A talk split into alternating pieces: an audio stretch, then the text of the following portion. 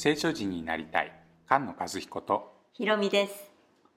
この番組は聖書についての夫婦放談です。週に1回土曜日に配信します。YouTube の動画チャンネルと音声だけのポッドキャストもあります。番組の中で紹介した資料へのリンクやリクエスト応援メッセージは番組のホームページ聖書人 .com をご覧ください。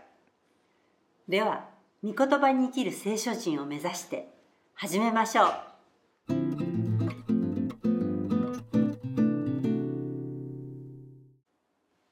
え次は、えー、5編です、えー、5編は、えー、また、えー、苦しんでいる悩んでいるという状態の中で平安がないという状態ですね。平安がない状態の中で神様を呼ぶ。神様は、えー、父ですので、え、耳があります、え、目があります。口があります、え、耳で聞いてくれる。目で見て裁いてくれる。言葉で教えてくれる。で顔の栄光をこちらに向けてくれる。全部明らかにしてくれる。その、えー、天の父に祈ります。主よ私の言葉に耳を傾け。私の嘆きに御心を止めてください。我が王我が神よ私の叫びの声をお聞きください。私はあなたに祈っています。主よ朝ごとにあなたは私の声を聞かれます。私は朝ごとにあなたのために生贄を備えて待ち望みます。あなたは悪しきことを喜ばれる神ではない。悪人はあなたのもとに身を寄せることはできない。聖女で祈りを聞いてくださる神様。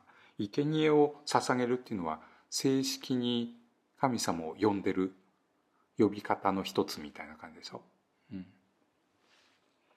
高ぶる者はあなたの目の前に立つことはできない。あなたはすべて悪を行う者を憎まれる。あなたは偽りを言う者を滅ぼされる。主は血を流す者と人を騙す者を意味嫌われる。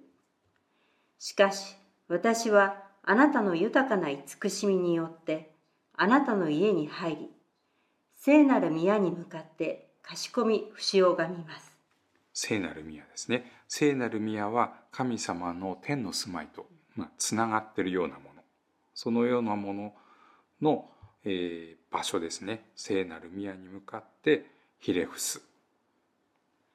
主よ私のあだのゆえにあなたの義をもって私を導き私の前にあなたの道をまっすぐにしてください。彼らの口には真実がなく彼らの心には滅びがありその喉は開いた墓その下はへつらいを言うのです。この、えー、口の、えー、悪ですね、えー、それは、ラションハラといって悪の下という言い方があるんですけれども、えー、喉は開いた墓下はへつらいを言うこの言葉の悪というものが非常に、えー、悪人の中の悪は、えー、言葉ですよね高ぶる、まあ、目、えー、偽りを言うもの、えー、そのようなものが神様の真理の言葉に逆らっている。えー、と義人はいない一人もいないというローマ人への手紙でこの箇所が引用されてます。3章ですね。彼らの喉は開いた墓。彼らはその下で欺く。神よどうか彼らにその罪を負わせ。その計りごとによって自ら倒れさせ。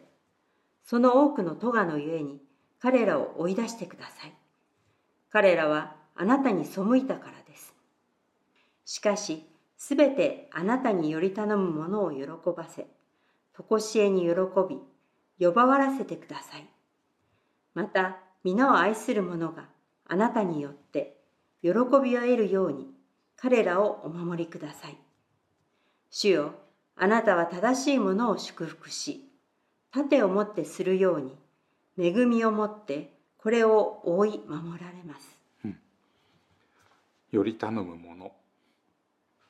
盾そして恵みをもって、えー、祝福してくれる正しいものを祝福してくれるその、えー、苦しみの中嘆きの中で、えー、また聖なる宮に向かって祈ってますよね。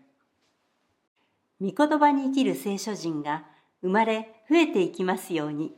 菅野和彦ひろみでした。